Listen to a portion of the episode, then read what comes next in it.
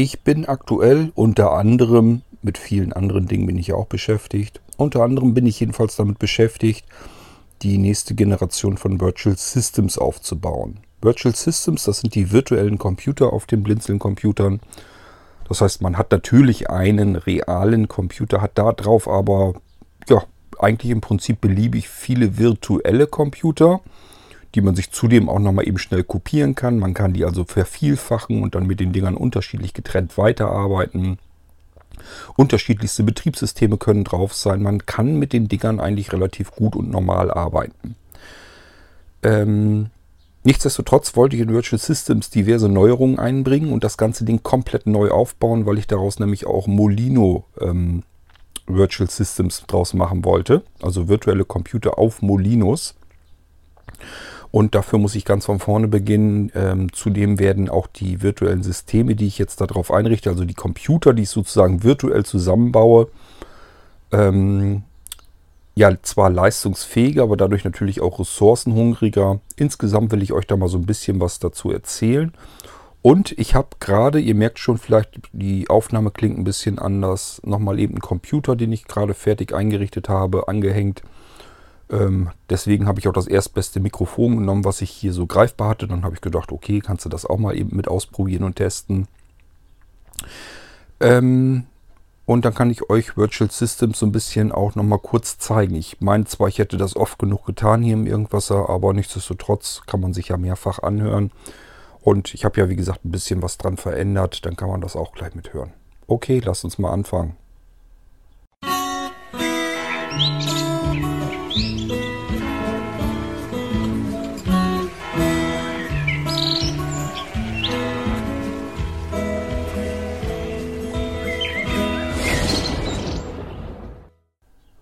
Also das Problem an dem Mikrofon, was ich jetzt angeklemmt habe, ist, dass es eigentlich viel zu hellhörig ist. Es nimmt viel zu viele Umgebungsgeräusche mit auf. Ich habe das Fenster auf, da fahren Autos vorbei, eben ein LKW und das nimmt das alles mit auf. Ich höre das hier in der Kontrolle. Ähm, das ist also zum Podcast nicht gut geeignet. Deswegen würde ich sagen, beginnen wir mit ähm, dem Virtual Systems 1, also das aktuelle Virtual Systems, was jetzt immer auf den Blinzeln-Computern drauf ist. Und ich zeige euch das dann, erzähle euch da ganz kurz was dazu und dann nachher wechsle ich vielleicht eben wieder das Mikrofon und ich erzähle euch den Rest, was ich mit Virtual Systems 2 vorhabe. Virtual Systems, virtuelle Computer auf den Blinzeln-Computern. Das heißt, man hat natürlich erstmal einen ganz normalen Computer, den man anfassen kann, den kann man sehen, den kann man tasten. Er ist halt vorhanden, physisch vorhanden. Nichtsdestotrotz kann auf einem Computer, äh, da können auch mehrere Computer drauf installiert sein. Nicht nur verschiedene Betriebssysteme, wobei Intel uns da ja so ein bisschen ähm, die Fußfesseln angelegt hat, denn die neueren ähm, Intel-Chipsets und Prozessoren äh, verstehen sich ja nur noch mit Windows 10. Wir können da keine älteren Windows-Varianten zum Beispiel mehr drauf installieren ist ein schlicht und ergreifend ist ein Treiberproblem. Es gibt keine Treiber mehr. Ähm, Intel, ich habe das jetzt sogar schon gemerkt, dass Intel scheinbar sogar auf die 32-Bit-Versionen ihrer Treiber verzichten will. Also es gibt immer mehr Intel-Geräte, wo man wirklich nur noch Treiber bekommt für Windows 10 in 64-Bit. Das ist ein ernstzunehmendes Problem, zumindest für all diejenigen, die gerne einen 32-bittiges Betriebssystem auch noch drauf haben möchten, weil vielleicht irgendetwas, was sie benutzen, mit 64-Bit nicht geht. Das kann sein, dass man Geräte hat, die haben vielleicht Treiber, die noch aus Windows 7 oder sogar Windows Vista Zeiten sind und aber irgendwie noch so zum Laufen zu äh, bringen sind. Allerdings vielleicht dann nur die 32-Bit-Treiber und es gibt vielleicht gar keine 64-Bit-Treiber. Man hat dann also ein ernstzunehmendes Problem. Ich hatte das übrigens auch. Äh, zum ersten Mal beim Umstieg von XP auf Windows 7. Da musste ich ganz lange dran rumbasteln, um das wieder in Gang zu bekommen. Das waren nämlich meine Thermotransferdrucker, ähm, mit denen ich meine CDs bedrucken konnte. Ich habe also so einen so Thermotransferdrucker gehabt, mit dem man CDs, Blanko-CDs, richtig professionell bedrucken konnte. Und ähm, diese ähm, Drucker da hat der Hersteller eben die Dinger natürlich nicht mehr verkauft nach einer Weile und dementsprechend interessieren die sich auch nicht mehr für die Treiber. Nun will man irgendwann das Betriebssystem wechseln Und dann funktionieren die Treiber da nicht mehr mit. Ist also, kann ein Problem werden, auch mit Anwendungen, mit Software, die man vielleicht gerne benutzt und die vielleicht aber nur mit 32-Bit funktionieren. Sollte nicht sein. Es gibt Kompatibilitätsmodi in Windows, geht schon, schon ganz lange und das gibt es natürlich auch in Windows 10 und man kann das alles weiter herabsetzen, sodass die Anwendungen eigentlich funktionieren sollten. Es gibt aber Ausnahmen, wo das nicht geht. So, bisher habe ich euch immer empfohlen, wenn ihr ähm, Multi-Boot-System haben wollt, richtet, lasst euch vielleicht von mir dann wenigstens zwei verschiedene Bit-Varianten installieren. Also wenn ihr sagt, ich brauche kein Windows 7 mehr. Habe ja schon gesagt, ich will das auch eigentlich überhaupt nicht mehr installieren, das Windows 7. Weil einfach die Technik ähm, das nicht mehr unterstützt. Die gibt das gar nicht mehr her. Ähm, nun haben wir das also mit zweimal Windows 10 zu tun, wer denn so solch ein Multi-Boot-System haben möchte. Und bisher habe ich euch immer gesagt oder geraten, dann nehmt doch ein 32-Bit Windows 10 und ein 64-Bit Windows 10, damit ihr wenigstens zwei verschiedene Bit-Varianten habt. Wenn ihr da mal doch irgendwie das gebrauchen könnt, dann habt ihr es wenigstens. Macht mehr Sinn, als zweimal 64-Bit Windows 10 drauf zu haben. Ähm, die sich im Prinzip dann komplett gleich verhalten. Mittlerweile muss ich euch zu was anderem raten, nämlich zweimal Windows 10 64-Bit. Ich habe hier mittlerweile die ersten Computergenerationen stehen äh, bzw. eingerichtet, wo ich verschiedene Komponenten nicht mehr zum Laufen bekomme. Also sie sind im Gerätemanager halt ähm, angemerkt, dass da kein Treiber vorhanden ist. Und es gibt eben auch schlicht und ergreifend keine Treiber. Ist also ein bisschen blöd und deswegen würde ich schon fast sagen, so langsam aber sicher muss man sich sogar von der 32-Bit-Version ähm, verabschieden von Windows. Es sieht so aus, als wenn die Hersteller alle einheitlich auf Windows 10 in 64-Bit draufgehen wollen. Ich habe das ja mittlerweile auch schon immer wieder mal mit Geräten zwischendurch gesehen, ähm, wo ein Windows 64-Bit drauf ist die Dinger haben aber nur 2 GB Arbeitsspeicher. Macht also überhaupt gar keinen Sinn dort, Windows ähm, 10 mit 64-Bit drauf zu installieren. Verbraucht nur viel mehr Platz. Das sind natürlich die Geräte, die dann auch nur diese 32 GB ähm, Speicherplatz haben. Und das ist wirklich totaler Nonsens. Ich habe keinen einzigen Vorteil, habe aber den Nachteil, dass ich nicht mehr reibungslos upgraden kann, das Windows, weil es einfach viel zu wenig Platz hat. Windows 10 in 64-Bit braucht mehr Platz, mehrere Gigabyte mehr Platz als die 32-Bit-Variante. Ich habe aber keinen einzigen Vorteil und somit habe ich mir einen Nachteil eingehandelt, nämlich Upgrade kommt und sagt, ich habe hier nicht genug Platz auf deinem Rechner und dann hat man erstmal das Problem, ähm, das wieder in den Griff zu bekommen. Also, klare Empfehlung. Ähm, je neuer, aktueller die Chipsätze werden, desto höher die Wahrscheinlichkeit, dass man dafür keine 32-Bit-Treiber für alles bekommt, alle Komponenten, die in so einem Rechner drin stecken. Also gleich auf zweimal Windows 10 mit 64-Bit gehen. So, was machen wir denn aber jetzt mit denjenigen, die auf 32-Bit-Versionen angewiesen sind oder aber auf ältere Windows-Versionen angewiesen sind, weil sie einfach Sachen haben, die nur dort laufen?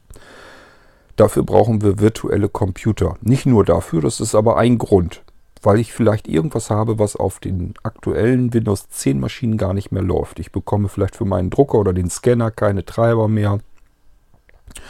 Oder aber, ja, ich sagte ja, bei mir war es dieser ähm, Labeldrucker ähm, oder ich habe irgendwelche Anwendungen, die sich unter Windows 10 irgendwie sehr schwer tun.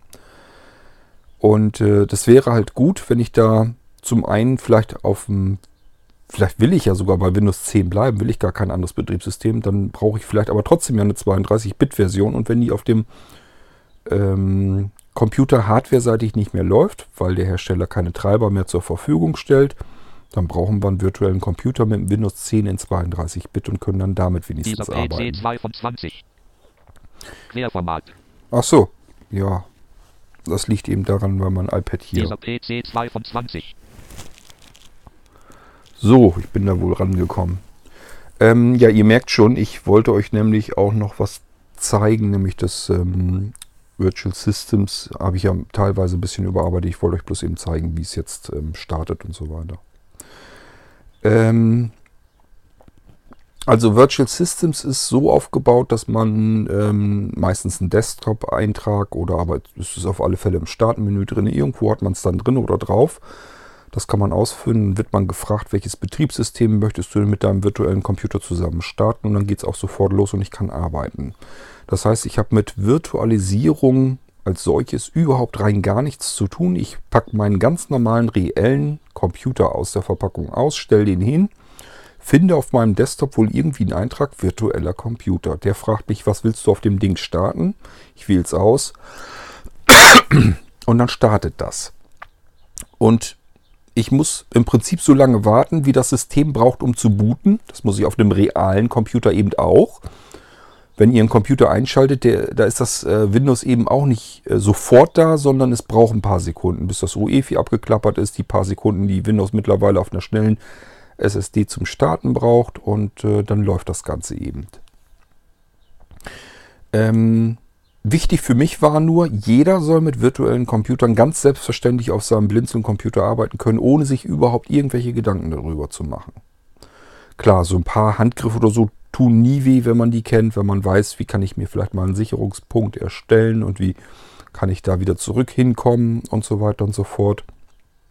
Also es macht schon mehr Spaß, wenn man als fortgeschrittener Anwender dann mit, dieser, mit diesen virtuellen Computern richtig arbeiten kann, weil man da eigentlich sogar viel mehr Funktionen und Möglichkeiten hat als mit dem realen Computersystem.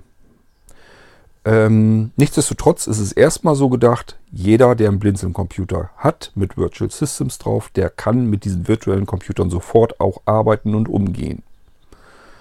Ich muss keine speziellen Kenntnisse haben. Ich muss mich nicht mit irgendwelchen wilden Oberflächen herumkämpfen, äh, wo ich keine Ahnung habe, was jetzt passiert, wenn ich da was, wenn ich da drauf drücke. Ich muss nichts konfigurieren, ich muss auch keine Betriebssysteme installieren können oder irgendetwas, sondern ich kann es direkt einfach starten und benutzen. Dafür ist Virtual Systems gedacht. ähm, nun hatte ich das Problem, dass ich von dem Wolfgang ja eine Rückmeldung gekriegt hatte, dass er sein Windows 7 gestartet hat und dann hat er noch irgendwie die Meldung bekommen, dass da irgendwelche Updates gelaufen sind und auf Mal ähm, funktionierte sein NVDA, sein Screenreader auf dem virtuellen Computer nicht mehr, auf dem Windows 7. Ja, und da muss man natürlich das, den NVDA, den muss man erstmal wieder updaten und eigentlich muss man die Windows-Updates auch nochmal weiter durchlaufen lassen und und und. Und äh, das ist wenn man äh, blindlings damit arbeitet, ist das doof. Ähm, wenn der Screenreader aussteigt, ist immer ganz, ist immer besonders doof. Ähm, von daher, ja, muss ich euch dann per Fernwartung helfen, wenn sowas mal passiert, wenn ihr sonst keinen habt, der mal eben schnell ähm, NVDA ausführen kann. Ich will mir da auch noch eine Lösung zu ausdenken, die kommt dann aber erst ähm, frühestens in Virtual Systems äh, 2 rein. Ähm, mein Gedanke ist, dass ich, ich habe ja diesen Verzeichnisüberwachungsdienst und es gibt gemeinsame Ordner in Virtual Systems. Das heißt, die virtuellen Computer, das zeige ich euch dann gleich. Wenn ich da auf das Laufwerk D drauf gehe, dann ist das dasselbe D-Laufwerk wie auf meinem realen Computer. Und dort könnte ich jetzt ähm, Virtual Systems sagen, ähm, also er soll halt ein Verzeichnis darauf überwachen oder soll auf eine Datei warten und die überwachen oder irgendwie sowas. Und wenn ich da jetzt einen NVDA hinkopiere und dann die virtuelle Maschine starte, dann soll er sich diesen, diese Setup-Datei von NVDA nehmen und die ausführen automatisch. Also nur durch Starten, wenn ich das NVDA, wenn ich den, die Setup-Datei von NVDA an eine bestimmte Stelle auf meinem realen System einfach nur hinkopiert habe, dann soll, wenn ich die virtuelle Maschine gestartet habe, die soll das dann merken, sich diese Datei nehmen, zu sich rüber kopieren und von dort aus ausführen. Und ihr wisst das vielleicht, wenn ihr in der NVDA die, die Setup schon mal gestartet habt, in dem Moment fängt das Ding auch an zu quatschen. Also ich muss nur diesen Start hinkriegen, dann kann ich auch in virtuellen Systemen auf alle Fälle immer weiterkommen und mir selber mein NVDA drauf installieren. Ähm, wie gesagt, ich glaube nicht, dass ich das jetzt hier in Virtual Systems 1 noch alles reinbastel. Das mache ich dann in die zweite Variante. Aber das ist so ein Punkt, der kommt eben dazu und hilft euch, wenn irgendwas mal passieren sollte. Mit dem virtuellen Computer holt sich Updates oder irgendetwas. Und aus irgendeinem Grund steigt das NVDA, der NVDA steigt auf diesem Computer, auf dem virtuellen Computer aus. Dann haben wir eben den Vorteil, dass es ein virtueller Computer ist und der immer noch auf unsere, ähm, auf unseren realen Computer noch zugreifen kann, auf das D-Laufwerk. Da legen wir die Setup-Datei hin, er holt sie sich rüber, führt die aus und wir hören sofort wieder den NVDA plappern im Setup-Modus und können einfach mit Durchentern äh, den NVDA im Prinzip drauf installieren und haben gleich aber wieder einen sprechenden Screenreader. Wir können sofort weiter arbeiten. Das ist das, was ich da im Hintergrund dann haben möchte. So, ich hoffe, dass ihr das soweit schon mal begriffen habt. Aber das sind eigentlich so die Änderungen, da wollte ich ja gleich erst dazu kommen. Lass uns doch erstmal gucken, ähm, wie äh, der virtuelle Computer gestartet wird. Ähm, ich habe hier jetzt einen Blinzeln Cube. Den kennt ihr so vielleicht nicht so weiter. Den habe ich euch auch im Podcast noch nicht weiter vorgestellt. Der Cube ist ein, wie soll man das Ding jetzt wieder nennen? Ein, ähm, im Prinzip ein, ein Drittel Tower. Also wenn, wir, wenn ihr euch so einen normalen Tower vorstellt und schneidet den in drei Teile und dann habt ihr den unteren Drittel, das untere Drittel. Das ist der Cube und der ist natürlich auch noch ein bisschen kürzer. Also von der Tiefe her ist der nicht so wie so ein Tower. Er ist also insgesamt deutlich kompakter. Er ist relativ leise. Er ist nicht so leise. Also ich sag mal, die äh, Blinzel Nano Computer sind ja fast geräuschlos. Die hört man teilweise gar nicht mehr. Vor allen Dingen, wenn er dann noch den Lüfter runterfährt, weil gerade nicht viel zu tun ist, dann merkt man gar nichts mehr davon, dass das Ding läuft.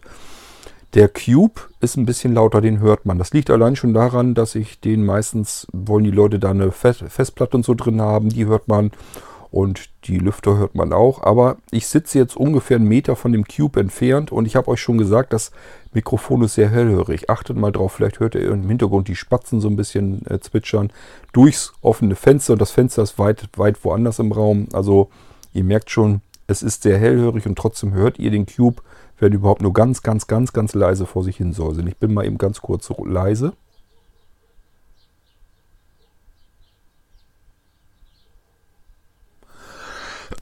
Also ich höre hier über die Kopfhörer in der Aufnahme einen Hund, die, die Vögel. Ich höre auch den Computer, aber nur, weil ich weiß, dass der das ist, sonst würde ich es gar nicht merken.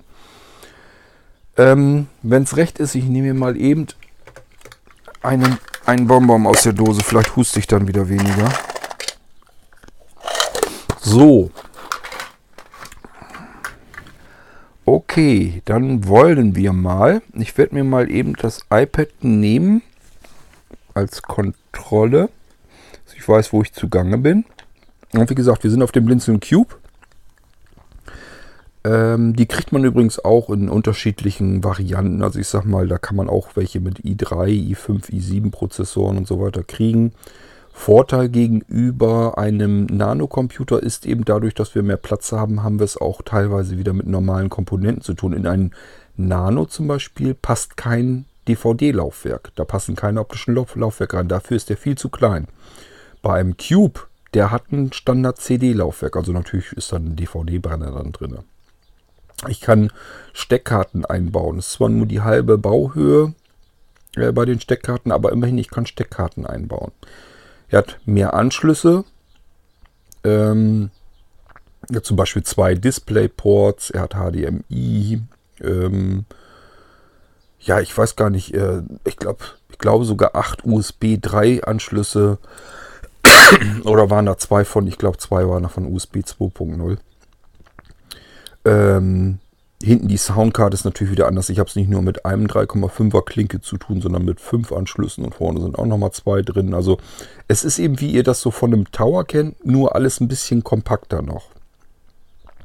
Nichtsdestotrotz ähm, arbeite ich persönlich lieber mit den Nanos, weil sie sehr klein sind, genauso leistungsfähig sind ja, und eben weniger Platz wegnehmen. Man kann die so auf, auf eine Handfläche stellen und dann hat man den kompletten Computer der in so einem Cube drin ist, hat man eben dann auf der Hand stehen. So klein, so klein sind die Nanos und ähm, ja, ich habe mich jedenfalls sehr auf die Nanos mittlerweile eingeschossen und bin ganz froh, dass ich die selber benutze auch und dass viele von euch die auch meistens haben wollen.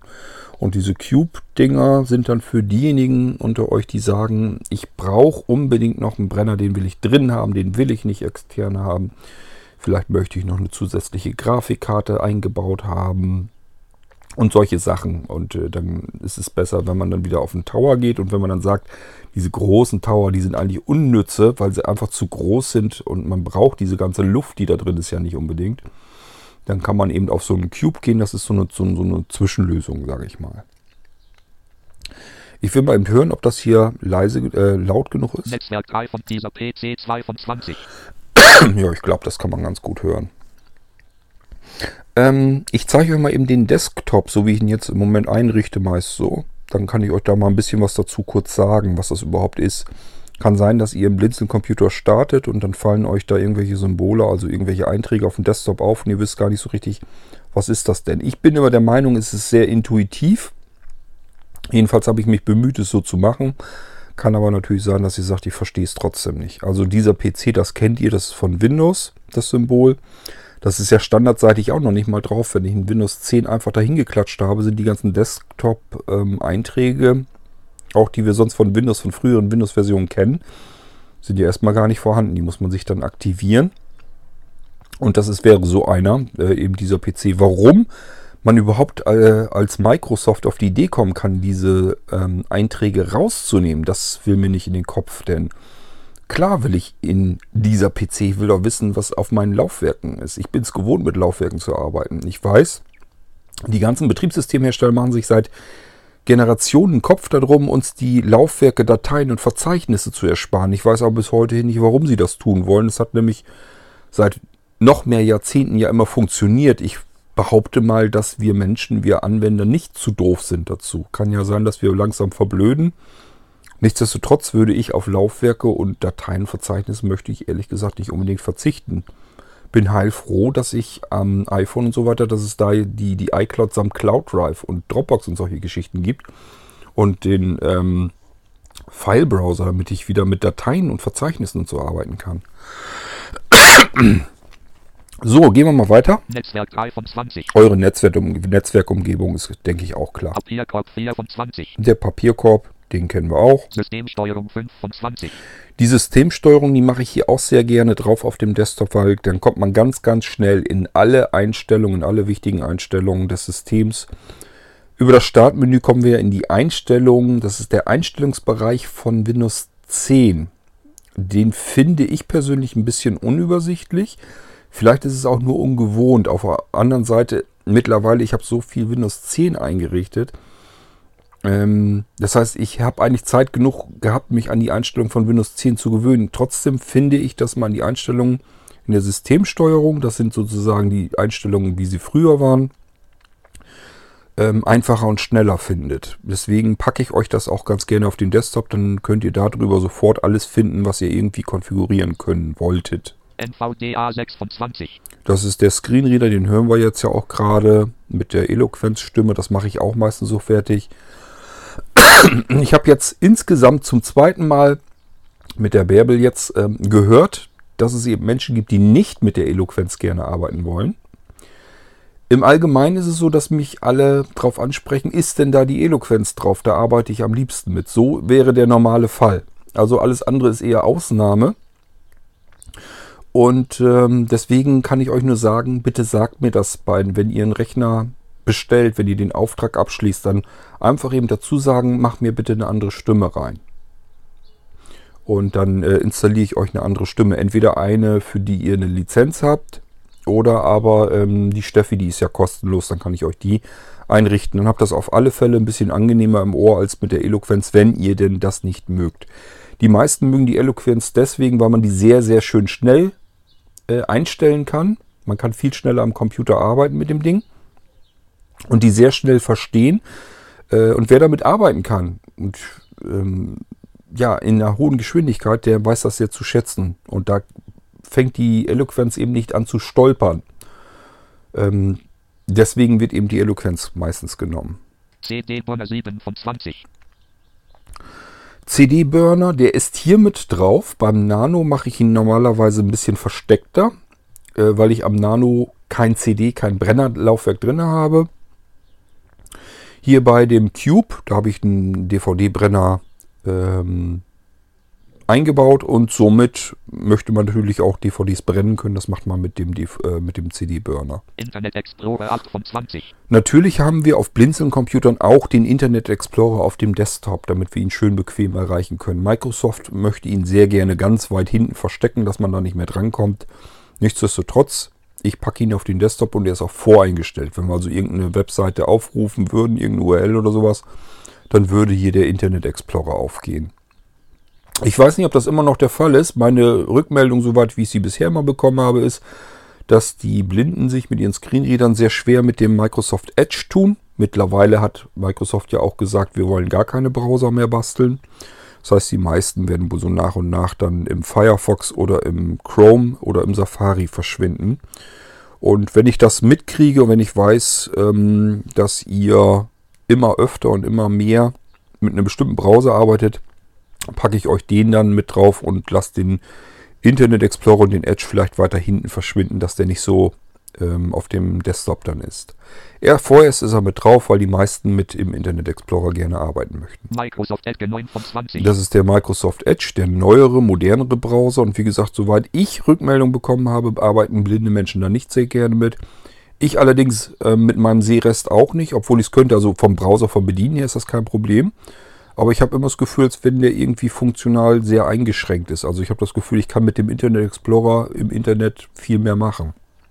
Multiboot-Systemauswahl 10 von 20. Die Multiboot-Systemauswahl. Ähm, ich will überlegen, ob wir die gleich auch nochmal ausprobieren, damit ich euch die auch nochmal zeigen kann. Ich meine, ich hätte euch das alles mal gezeigt. Ich bin mir aber nicht ganz sicher, ob ich es euch wirklich mal in Aktion so gezeigt habe.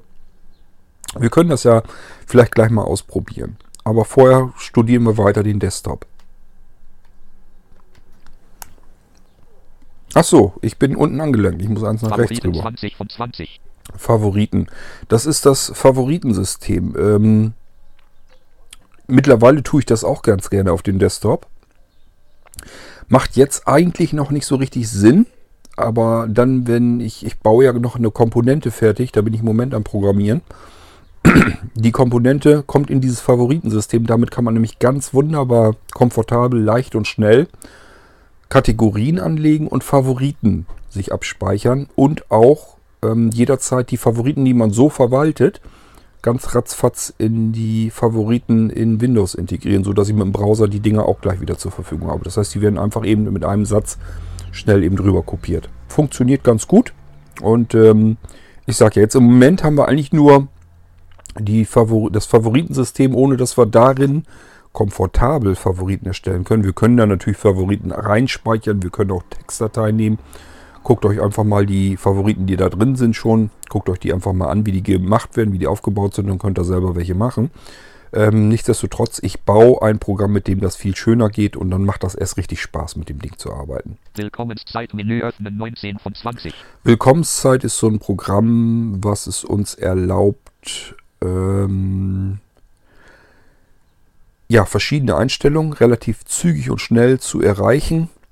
Und man kann mit dem Ding auch ganz viel konfigurieren. Beispielsweise, wenn unser Blinzeln-Computer gestartet wird, vielleicht möchte ich eine Meldung auf mein Android-Smartphone haben. Für iPhone gibt es das leider noch nicht, aber für Android-Smartphones gibt es das, dass wenn mein Computer irgendwie gestartet wird, dass ich eine Meldung kriege. Das heißt, wenn zu Hause mein Computer gestartet wird und ich sitze gar nicht zu Hause und bin irgendwo anders, kann man hinkriegen, dass er einem das dann zuschickt. Also dass mein Android-Gerät in dem Moment ausspricht, was ich hier als Text konfiguriert hinterlegt habe. Man kann das auch für das ähm, Herunterfahren des Systems machen, wenn man es über Willkommenzeit runterfährt und für andere Aktionen auch. Mozilla Firefox 18 von 20. Aber übrigens mit Willkommenszeit. äh, Wir können CDs rausschmeißen, wenn wir CDs drin haben, eingebaut haben oder angeklemmt haben. Also die Auswurfklappe. Ähm, Wir können das WLAN ein- und ausschalten. Das ist also so eine Art Steuerzentrale. Wir können dort sagen, schalte den Computer in ein, zwei, drei Minuten raus, runter oder sowas. Ähm, Ich gehe erst weiter. Vielleicht, ich sag ja, wir können, haben ja ein bisschen Zeit. Vielleicht können wir da nochmal rangehen dann. 75% Lautstärke 17 von 20. Das ist, glaube ich, klar. Ich gehe da jetzt mal lieber nicht drauf, weil ich nicht weiß, wie laut ich sie jetzt gerade eingestellt habe. Nicht, dass ich jetzt auf 30% habe und habe die Aufnahme hier ausgepegelt und schalte das dann auf laut und uns fliegen die Ohren hier weg. Internetradio 16 von 20. Das ist das Internetradio. Ich meine, ich hätte euch das schon gezeigt. Wenn nicht, zeige ich es euch nochmal ausführlich. Eingabenablagensystem 15 von 20. Das ist das Eingaben- und Ablagensystem. Damit können wir Tastatureingaben abspeichern und sie auf Knopfdruck wieder hervorrufen. Also wir können zum Beispiel ähm, eine Eingabe vorbereiten für ein Formular im Internet. Kann Login sein, das kann sein, dass wir irgendwo typischerweise immer dieselben Adressdaten hinterlegen müssen. Und dann können wir das hier als Eingabe, als Tastatureingabe komplett erfassen. Und dann können wir das aufrufen, suchen uns dieses, diese abgespeicherte Datei, diese Eingabendatei wieder, die wir selbst natürlich benannt haben dann auch. Und äh, kriegen dann so einen Knopf auf dem Bildschirm angezeigt. Der ist oben drauf immer. Und wenn wir den drücken, wenn wir den aktivieren, dann wird diese Texteingabe an der Stelle, wo gerade der Cursor blinkt, auch eingefügt. Also es wird nicht wirklich eingefügt, das ist der Unterschied. Nämlich hier wird in die Tastatur gedrückt von diesem Eingabenablagensystem. Man kann auch Ablagen ähm, erfassen und abspeichern. Der Unterschied darin ist, hier wird dann der Text, den ich in eine Ablagendatei ähm, erfasst habe, der wird nicht getippt, also wird nicht in die Tastatur ge gehämmert, sondern in die Zwischenablage einfach kopiert. Wenn wir also irgendwo bestimmte Textschnipselchen immer wieder mal brauchen, können wir das hier in das Ablagensystem reinwerfen. Ähm, brauchen das nur ausführen, also nur die Datei auswählen und ähm, schon haben wir das Ding, den Text, diesen Textschnipsel, den wir da in der Textdatei drin hatten, den haben wir dann in der Zwischenablage drin. Das ist das Eingabenablagensystem. Kann man ganz nette Sachen mitmachen. Ich zeige euch das vielleicht irgendwann. Mal. Aushalten 14 von 20. Ausschalten, ich glaube, das ist klar, oder? Wenn ich da jetzt drauf gehe, fragt er mich ausschalten, neu starten, abbrechen und das ist alles. Und was er dann tut, ich glaube, da muss ich nichts zu sagen. Einklicksicherung 13 von 20. Die Einklicksicherung, das machen wir gleich vielleicht auch nochmal. Virtueller Computer 12 von 20. Das ist der virtuelle Computer, wo wir gleich hinwollen. Ein Symbol habe ich noch da drüber. Porti-System 11 von Das 20. Porti-System. Das habe ich euch schon mal gezeigt. Das weiß ich auf alle Fälle. Virtueller Computer 12 von 20. So, ein Symbol fehlt natürlich. Das Symbol des Anwenders möchte ich hier jetzt nicht fokussieren. Ich hoffe, ich komme da nicht versehentlich drauf, weil geht niemandem was an, wer den Computer gekauft hat. So, wir gehen mal in den virtuellen Computer. Also ich habe einen Eintrag hier auf dem Desktop, der heißt virtueller Computer. Und den gehe ich jetzt mit Enter drauf. Kontextmenü Menü. Kontextmenü, Menü. Aha, ich soll wohl irgendwie was in einem Menü auswählen. Kontextmenü heißt immer, ich muss mich mit Cursor rauf und rab, äh, herab bewegen. Ich drücke mal einfach die Taste nach unten. Adriane Knoppix A. Adriane Knoppix können wir hier starten. Linux Ubuntu V. Linux Ubuntu ist leider abgelaufen. Ich weiß, ich muss mich drum kümmern. Ist mir vollkommen klar, aber ich kann immer nur bestimmte Tätigkeiten zur selben Zeit ausführen. Und Linux Ubuntu liegt weiter hinten. Ich habe mir gedacht, ich werde es hier für ähm, das Virtual Systems 1 auch nicht mehr aktualisieren. Das mache ich uns komplett neu in Virtual Systems 2. Android A. Android, wenn wir das hier auf dem Blinzeln-Computer starten wollen, können wir das auch machen. DOSBox D. DOSBox ist ähm, gar nicht mal unbedingt in diesen Virtual Systems, äh, also nicht in Virtual Box jedenfalls zumindest nicht drin, aber in Virtual Systems habe ich es mit integriert. Ist wirklich so eine, so eine kleine DOS-Emulation, die als Box wirklich aufgemacht wird. Und äh, für viele Sachen reicht die eben schon aus. FreeDOS Network. FreeDOS ähm, ist ein Microsoft DOS-kompatibles System. Quelloffen, soweit ich weiß. Microsoft MS-DOS M. Hier haben wir Microsoft MS-DOS, das Original. Falls jemand mit MS-DOS arbeiten muss, kann er das dann noch dazu nehmen. Microsoft Windows 3.11 M. Hier haben wir das uralte Windows 3.11. Das ist persönlich das Windows, mit dem ich angefangen bin zu ähm, arbeiten. Das war mein erstes Windows, glaube ich. Microsoft Windows XP M. Hier haben wir das XP. Microsoft Windows XP Professional nicht verfügbar M. XP Professional ist nicht verfügbar. Lasse ich meistens raus, weil es überhaupt keinen Sinn macht. Es geht hier eigentlich mehr darum, dass wir mit dem XP arbeiten wollen und ob das dann Professional oder Home ist, spielt dann erstmal keine Rolle. Ich habe nämlich gemerkt, bei dem Professional, die Maschine, die ich jedenfalls fertig, die ich eingerichtet hatte, die fragt nach so und so langer Zeit irgendwann mal ab und will ein neues Kennwort haben. Und das ist immer nervig einfach. Microsoft Windows 7 M. Microsoft Windows 7 ist hier mit drauf. Microsoft Windows 7 64 Bit nicht verfügbar M. Ist auch nicht, nicht mit drauf. Virtuelle Computer verwalten und konfigurieren V. Hier wird eigentlich im Prinzip nur VirtualBox der Manager gestartet, damit wir unsere virtuellen Systeme verwalten können. Host-Taste ändern A. Hier können wir die Host-Taste ändern. Die Host-Taste von VirtualBox in unseren virtuellen Computern. Das ist die rechte STRG-Taste. Ähm, die Host-Taste ist immer wichtig, damit wir ähm, unseren virtuellen Computer als solches bedienen können. Also es gibt halt, ähm, das ist auch irgendwo eine Textdatei, habe ich immer mit draufgepackt. Die müsste irgendwo im Startmenü, ich denke mal unter Dokumentation oder so sein. Muss man diese Host-Taste drücken. Die nennt man Host-Taste, weil man sie eben abändern kann. Sie muss nicht die rechte STRG-Taste bleiben. Hier können wir sie nämlich ganz leicht ändern. Ähm, und da können wir zum Beispiel in die Fenstersteuerung kommen, ob wir jetzt ähm, den virtuellen Computer im Vollbildmodus haben wollen, also so, dass er aussieht, als wenn wir jetzt wirklich das System auf unserem Computer hätten, oder ob wir es in einem Fenster dargestellt haben wollen und solche Geschichten. In das Menü kommen wir damit rein. Es gibt ja ganz viele Möglichkeiten, die wir mit unserem virtuellen Computer machen können und dafür brauchen wir diese Host-Taste, weil die Tastatur ist ja normalerweise jetzt in dem virtuellen Computer wir müssen ja irgendeine Möglichkeit haben, dem System zu erklären, ich will jetzt nicht mit dem virtuellen Computer was anfangen, sondern die Tastenkombination, die ich hier drücke, die ist für den realen Computer, damit ich wieder ähm, was machen kann. Ähm, die Host-Taste, äh, dass man die hier ändern kann, das ist normalerweise so nicht. Also es gibt jetzt kein VirtualBox oder VMware oder so, wo ich so einen Menüpunkt habe. Wenn wir da jetzt drauf gehen, dann bittet er uns, die Host-Taste, die wir gerne als Host-Taste nutzen wollen, einfach zu drücken. Wir können also dann auf unserer Tastatur die Taste drücken, die wir belegen wollen als Host-Taste. Das habe ich programmiert und eingebaut. Das ist ähm, keine Funktion, die irgendwie in VirtualBox oder so drin ist es gibt eben auch Dinge wirklich, das ist ja das Besondere an Virtual Systems, dass da Dinge drin sind, enthalten sind, die eben vom Blinzeln kommen, die das Ganze eben um einiges leichter machen. Verbindungsdaten zur Fernwartung anzeigen V. Ja, kann uns die Verbindungsdaten anzeigen. Virtualsystems Kurzanleitung V. Ähm, Virtual Systems kurz, ach siehst du, dann habe ich sie hier sogar mal mit drin verknüpft. Dann könnt ihr sie hier drüber erreichen. Also hier sind dann mit Sicherheit die Tastenkombinationen drin für ähm, ja, was wir eben mit der Host-Taste anstellen können. Virtualsystemsmenü beenden. STRG Index V. So, jetzt gehen wir mal und starten. Microsoft Windows 7M. Microsoft Windows, Microsoft Windows XPM. Ja, den können wir ja mal nehmen. Ich drücke jetzt die Enter-Taste. Vorher sage ich euch noch, ähm, die virtuellen Systeme auf diesem hier, auf dem Cube, sind verhältnismäßig langsam. Man kann die noch deutlich beschleunigen wenn man eine größere SSD hat und die ganzen virtuellen Systeme da auch noch mit drauf knallt. Das Problem ist, dass wir meistens ja nur so mit 256 GB, vielleicht auch mal 512 GB SSD-Speicher zu tun haben. Die meisten lassen sich 256 GB einbauen.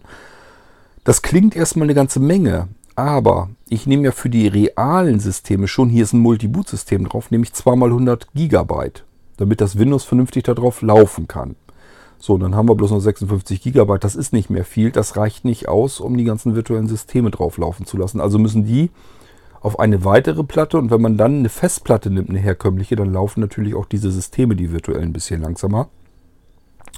Und das ist genau die Konfiguration, die wir hier haben. Wir haben also eine ähm, SSD für die Hauptsysteme, für die beiden Multiboot Windows Betriebssysteme und die große Festplatte als riesengroßes ähm, ähm, Speicher, als riesengroße Speicherkapazität für alles Mögliche, für Multimedia, Backups, was man alles so braucht. Und da sind eben auch die virtuellen Computer drauf, denn die verbrauchen natürlich auch alle ihren Platz. Da gehen ein paar äh, 100 Gigabyte weg. So, bin ich noch auf XP? Microsoft, Microsoft Windows XPM. Ja, also immer im Hinterkopf behalten, das, der Bootvorgang geht jetzt verhältnismäßig sogar eher langsam. Ist nicht schlimm, weil mit virtuellen Computern vielleicht arbeitet man da ja nun auch nicht ständig mit. Also von daher macht das nichts. Aber wenn ihr denkt, ihr wollt eigentlich fast nur mit virtuellen Computern arbeiten, dann ein bisschen mehr Geld für die SSD ausgeben. Dann können wir da nämlich, was weiß ich, eine Terabyte SSD reinknallen. Und dann habt ihr Platz ohne Ende für sämtliche Betriebssysteme, die ihr da drauf habt. So wenn ihr so Vollausstattung wie hier habt, ähm, dann wird das sonst eben ein bisschen eng mit dem Platz. Ich gehe da jetzt drauf und wir starten das Text. Ding mal. Microsoft Windows XP Home Edition ausgeschaltet. Oracle VM VirtualBox Nummernblock ausgeschaltet. Microsoft Windows XP Home Edition wird gestartet. Oracle VM VirtualBox Microsoft Windows XP Nummernblock eingeschaltet. Willkommen in Windows XP auf deinem virtuellen. Computer. Das war es schon. Also, ja, ist XP, das ist sogar noch relativ zügig dann ja auch gestartet. Das ist ja gar nicht so schlimm dann. Ähm, ihr habt wahrscheinlich gehört im Hintergrund, die nette Dame sagt uns an, willkommen ähm, in, auf deinem virtuellen PC, auf deinem Win virtuellen Windows XP PC, glaube ich, oder sowas, oder Computer. Ähm, das habe ich da hinterlegt. Da kann man auch alles mögliche andere ähm, quatschen lassen. Das ist nicht so schlimm. Dementsprechend kann man es natürlich auch wieder weghaben. Ähm, Im Prinzip habe ich die Systeme alle nochmal ein bisschen durchsortiert. Äh, für Sehbehinderte mit Sehrest nochmal ein bisschen besser angepasst. Ähm, also wenn ihr zum Beispiel blendempfindlich seid und so weiter. Das habe ich alles nochmal ein bisschen überarbeitet. Und äh, sie sagt uns jetzt eben, was gestartet würde und wann es gestartet wurde. Updates habe ich installiert und so weiter und so fort. Also das, was ich so tun konnte, das habe ich dann eben gemacht. Jetzt muss ich mal gucken, ob ich hier überhaupt... Ähm, nee, das geht so nicht. Desktop. Also hier ist auch nicht mehr dran. Ich, ach ja, das ist das. Desktop, Liste. Internet Explorer 5 von 7. Papierkorb 4 Netzwerk umgehen. Arbeitsplatz eigene Dateien 1. So, das war schon. Arbeitsplatz 2 von 7. Also, Eigene Dateien eigene 1 von Dateien. 7. Arbeitsplatz 2 von 7. Netzwerkumgebung. Papierkorb 4 von 7. Internet Explorer 5 von 7. NVDA 6 von 7. Laufwerk D auf realen System 7 von 7. So, und das war's schon. Also ihr merkt schon, auch hiermit kann man ganz normal arbeiten. Ich habe den Eindruck, dass es jetzt ein bisschen langsamer ist. Ähm, ob das wirklich jetzt von der virtuellen Maschine kommt, das glaube ich gar nicht mal. Laufwerk Desktop. Ähm, Start. Startmenü. aber man kann hier ganz normal mitarbeiten. Also ist jetzt nicht, dass es hier. Computer aus VP aus zu Einstellung Favoriten Druck Einstellung Also ihr merkt schon, kann man ganz- U VP 7 Computer ausschalten A normal mitarbeiten. Dialogfeld Ruhezustand Alt plus R Ausschalten Alt plus A Und so könnt ihr auch den virtuellen Computer eben beenden. Also ihr arbeitet jetzt ganz normal, in dem Fall hier mit Windows XP, so lange bis ihr fertig seid mit Windows XP zu arbeiten. Das ist ein ganz normaler XP-Computer. Und wenn ihr fertig seid, ganz normal dieses Windows XP herunterfahren. So wie man es gewohnt ist eben. Mache ich jetzt mal. Windows Logon Fenster unbekannt. Schön. Schön. Schön diese alten Sounds wieder von Windows zu hören. Wie oft hat man das früher gehört? Ja, 9 Uhr. Das war jetzt wieder der reale Computer. Das ist von Willkommenszeit. Ist ähm, Punkt 9 Uhr, dann sagt er einem die Stunden dann an. Ähm, ja, was wollte ich denn noch sagen? Ach so, Desktop Eins zeige ich euch noch. Favoriten Willkommen 5 Internet Eingaben Ablagen ausschalten 14 Einklicksicherung virtueller Computer 12 von 20 den Windows 7 Computer. Mit ihr merkt, der braucht natürlich länger zum Starten. Adrian Wien an DOS Microsoft Microsoft Micro Microsoft Windows XP Pro Microsoft Windows 7M Den starte ich jetzt mal. Und da habe ich nämlich auch wieder einen Effekt, da habe ich euch schon mal drüber erzählt hier im Irgendwasser. Ich habe beides gleich eingerichtet. Also ich habe bei beiden die Steffi eingerichtet, dann den NVDA aktualisiert und bei XP funktionierte das, wie ihr gehört habt. Bei Windows 7 müsst ihr mal drauf achten, wie ihr dort ähm, empfangen werdet. Ich starte ihn jetzt mal. Microsoft Windows 7 32 Bit ausgeschaltet Oracle VM VirtualBox Nummernblock ausgeschaltet Microsoft Windows 7 32 Bit wird gestartet Oracle VM VirtualBox Microsoft Windows 7 32 Bit wird ausgeführt Oracle VM VirtualBox So. Also ist schon mit Laden fertig. Bereitet den Desktop vor. Aber das dauert witzigerweise ein bisschen länger jetzt. Das ist jetzt das ganz normale der Desktop. Eingeschaltet So. Willkommen in Windows 7 auf die Ihnen NVDA wird Virtual Start STRG plus S. Habt ihr gemerkt, dann nimmt er jetzt wieder die englische Stimme. Da haben wir irgendwas, da habe ich euch da schon mal von erzählt. Ich habe keine Ahnung, ähm, wie das funktioniert. Also ich übergebe nur Text an eine interne Schnittstelle und ähm, gesprochen wird von der Stimme, die standardseitig eben installiert ist. Aber ich kann so viel in den Einstellungen rumvorwerken, wie ich will. Das ist alles richtig eingestellt und trotzdem geht es manchmal schief. So wie hier jetzt bei dem virtuellen Windows 7 Computer. Er nimmt nicht die Steffi und ich weiß nicht warum. So, ähm, Desktop. Desktop Papierkorb 3 von 7 Computer. Windows 7 1 von 7. Computer 2 von 7. Papierkorb 3 von 7.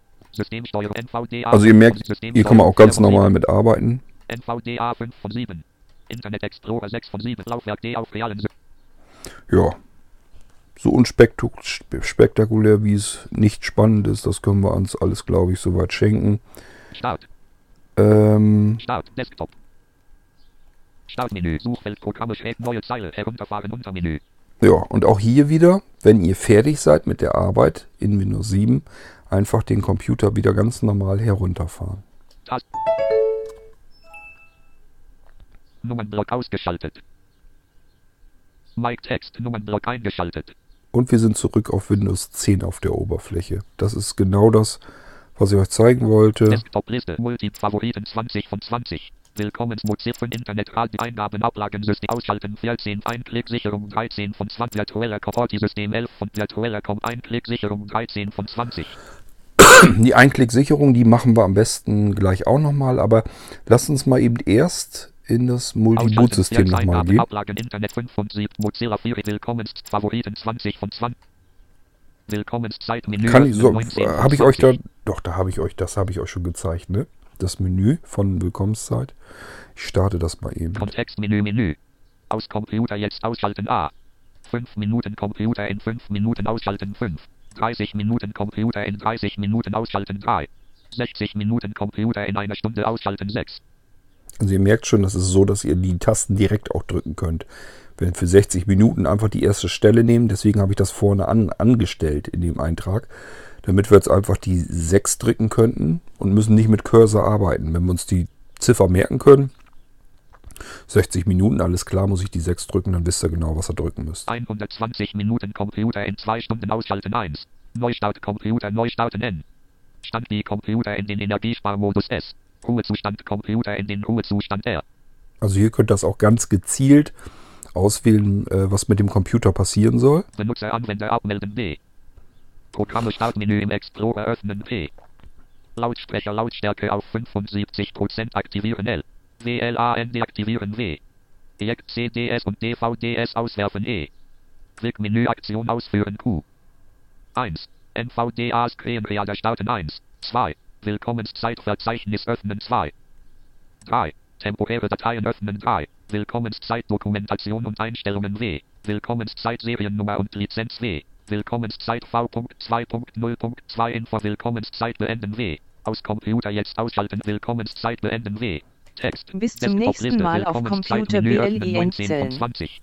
Ich habe das jetzt mal eben ausgeschaltet. Microsoft Edge 9 von 20 Multiboot-System Und jetzt gehen wir in das Multi-Boot-System. Also ich denke mal, das Willkommenszeitmenü, ich habe das eben jetzt bloß nochmal durchgegackert. Ich finde, das ist alles intuitiv. Also das müsste man eigentlich verstehen, was passiert, wenn ich auf einen bestimmten Eintrag gehe. Das ist so, wie ich eigentlich immer versuche zu programmieren, dass man eigentlich nur etwas ausfinden muss und man kommt direkt ähm, dorthin, wo man hin will und man kann sich das auch komplett selbst erklären.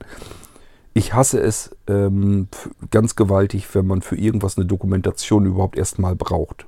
Es lässt sich nicht in allen Bereichen vermeiden, auch ich kriege das nicht hin. Und dann will ich euch ja immer alles hier im Podcast erklären, wie ihr das benutzen könnt. Das sind allerdings Sachen, die muss man gar nicht benutzen. Das ist nur, wenn man ein bisschen mehr haben will, wenn man mehr benutzen können möchte. Diese ganz normalen Sachen, die ihr auf dem Blinzeln-Computer ganz normal entdeckt, die sollen so sein, dass ihr sie benutzen könnt, ohne drüber nachzudenken, ähm, was ist denn damit gemeint. da muss ich aber eine Dokumentation haben.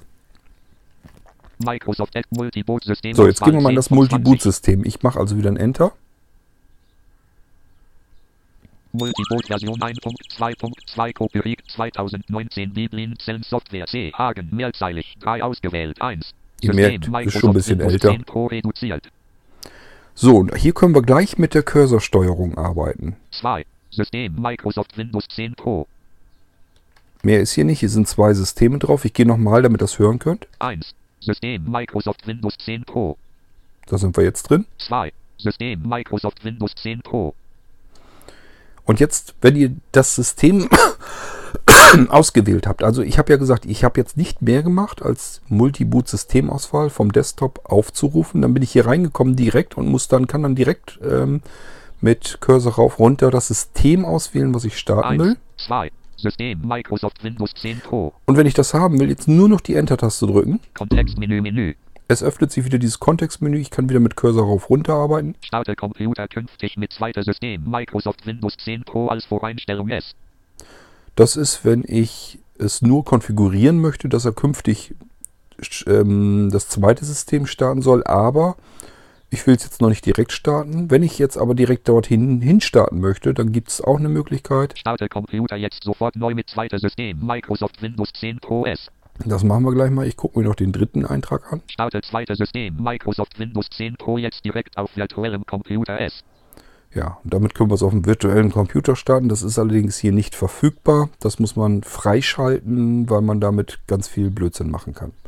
Wir gehen mal eben, dass ich das Starte Ding mal Computer neu starte Neu in das zweite 10 Pro System.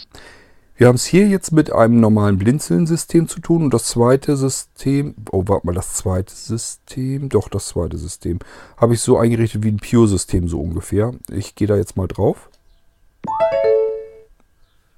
Rechner wird beendet, Windows wird heruntergefahren und neu gestartet. So, jetzt muss ich auf den anderen Bildschirm gucken, weil natürlich jetzt auch die Verbindung abgebrochen ist zu dem iPad. Ähm, ich sehe schon, dass kurz das Menü von Windows 10 wird eingeblendet. Ist aber schon längst am Starten hier alles. Ich glaube, das ist jetzt das Menü. Menü? Nee. Taskleiste.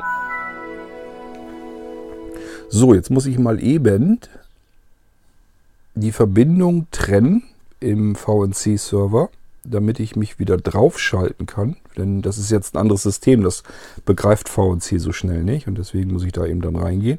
Jetzt gucken wir uns das Pure-System an auf diesem Rechner. Und ich muss wieder gucken, dass ich nicht auf den ersten Eintrag komme. dieser PC 2 von 11, dieser PC 2 von 11. Netzwerk 3 von 11. Das kennen wir 4 alles. Von 11. Systemsteuerung 5 von 11. Das bleibt alles beim Alten. NVDA 6 von 11. NVCD Bonner 7 von 11. Internet Explorer 8 von 11. Microsoft Edge 9 von 11. Multiboot-Systemauswahl 10 von 11. Also merkt, das ist alles das gleiche. Microsoft Internet Ex Und äh, einer ist hier oben noch. Einklicksicherung 11 von 11. Achso, ja, die Einklicksicherung. Das war es dann aber. Mehr ist hier nicht drauf. Das ist das Pure-System. Also wenn der Anwender später das Bedürfnis haben sollte, zu sagen, ähm, vielleicht liegt es ja an dem Blinzeln-System, dass irgendetwas nicht richtig geht, dann kann er einfach auf das Pure-System gehen und es da probieren. Das ist ein sauber installiertes Windows, wo keine ähm, Veränderungen dran gemacht wurden. Also natürlich die ganzen Optimierungen und so weiter, das ist alles gemacht worden. Aber ich sag mal, es sind zum Beispiel keine Registry-Einträge oder so gemacht worden. So, dann gehen wir mal auch hier wieder Multiboot-Systemauswahl 10 von 11. Multiboot-Systemauswahl. Ich starte das mal. Multiboot-Version 1.2.2 Copyright 2019 Biblin Zellen Software C. Hagen mehrzeilig 3 ausgewählt 2. System Microsoft Windows 10 Pro reduziert. Ist also alles so, wie wir es verlassen haben. Ich muss jetzt nur die Cursorsteuerung nach oben drücken, damit wir wieder in das erste System kommen. 1. System Microsoft Windows 10 Pro. Jetzt drücke ich wieder die Enter-Taste Kontextmenü Menü. Und Kontextmenü. Ich muss wieder rauf runter. Ich gehe nur runter. Starte Computer künftig mit erster System Microsoft Windows 10 Pro als Voreinstellung S. Starte Computer jetzt sofort neu mit erster System Microsoft Windows 10 Pro S. Ja, machen wir doch mal, ne? Damit wir wieder in das Hauptarbeitssystem kommen, in das normale Blinzeln-System. So, mal gucken, wie lange der jetzt braucht. Ich sehe das Logo von dem PC. Währenddessen kann ich ja schon mal die VNC-Verbindung abtrennen. Ähm, och, ja, siehst du, ist das Windows-Logo, glaube ich, schon gewesen. Also es müsste eigentlich jeden Moment zu hören sein, dass der NVDA wieder startet. Taskleiste. Gut, ich mache mal eben wieder die Verbindung. Das ist übrigens auch ja das.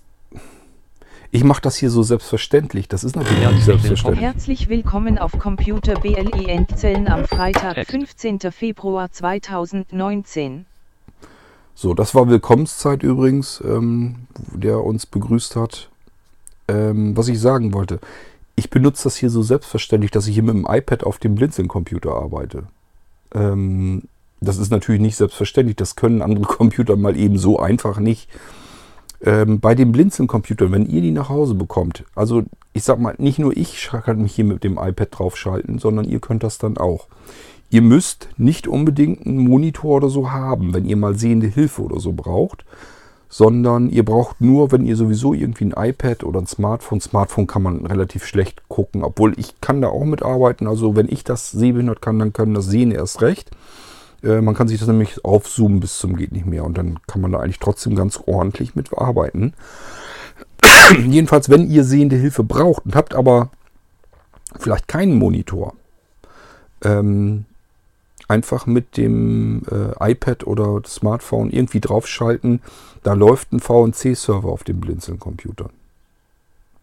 Ähm, den auch bitte nicht rausnehmen oder deinstallieren. Das ist totaler Quatsch. Er braucht kein einziges Prozent CPU-Ressource. er braucht nicht mal ein Megabyte an, an Speicher. Also sind nur ein paar, paar Kilobyte. Das ist wirklich totaler Quatsch, den ähm, wegzulassen. Ähm, ja, er arbeitet nur im eigenen Netzwerk und auch dort ist er passwortgeschützt und so weiter. Das Passwort könnt ihr euch noch ändern, wenn ihr es noch sicherer haben wollt.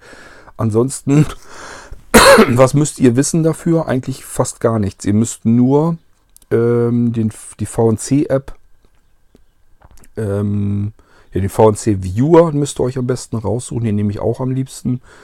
Den installiert ihr euch auf dem iPad oder auf dem iPhone oder bei Android-Geräten gibt es das natürlich auch. Und dann müsst ihr eine neue Verbindung hinzufügen. Und oben beim Host tippt ihr einfach Blinzeln ein. So wie man es schreibt, also B-L-I-N-D groß, Z-E-L. Z-E-L-N klein. Ich glaube, dass das wichtig ist. Ansonsten, vielleicht geht auch, wenn man alles klein schreibt. Ich weiß es nicht. Dann darunter ein Kennwort.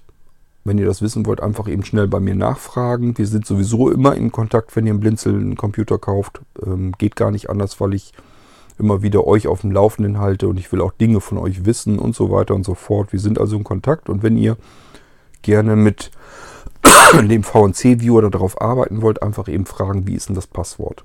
Das ist nichts nichts Besonderes, nichts Gewaltiges. Also das ist ganz einfach. Ihr müsst nur oben bei Host Blinzeln eingeben, wenn der Computer bei euch im Netzwerk natürlich drin ist, sonst kann es nicht gehen. Also ihr müsst vorher natürlich irgendwie WLAN-Verbindung oder eine LAN-Verbindung oder so müsst ihr schon hergestellt haben.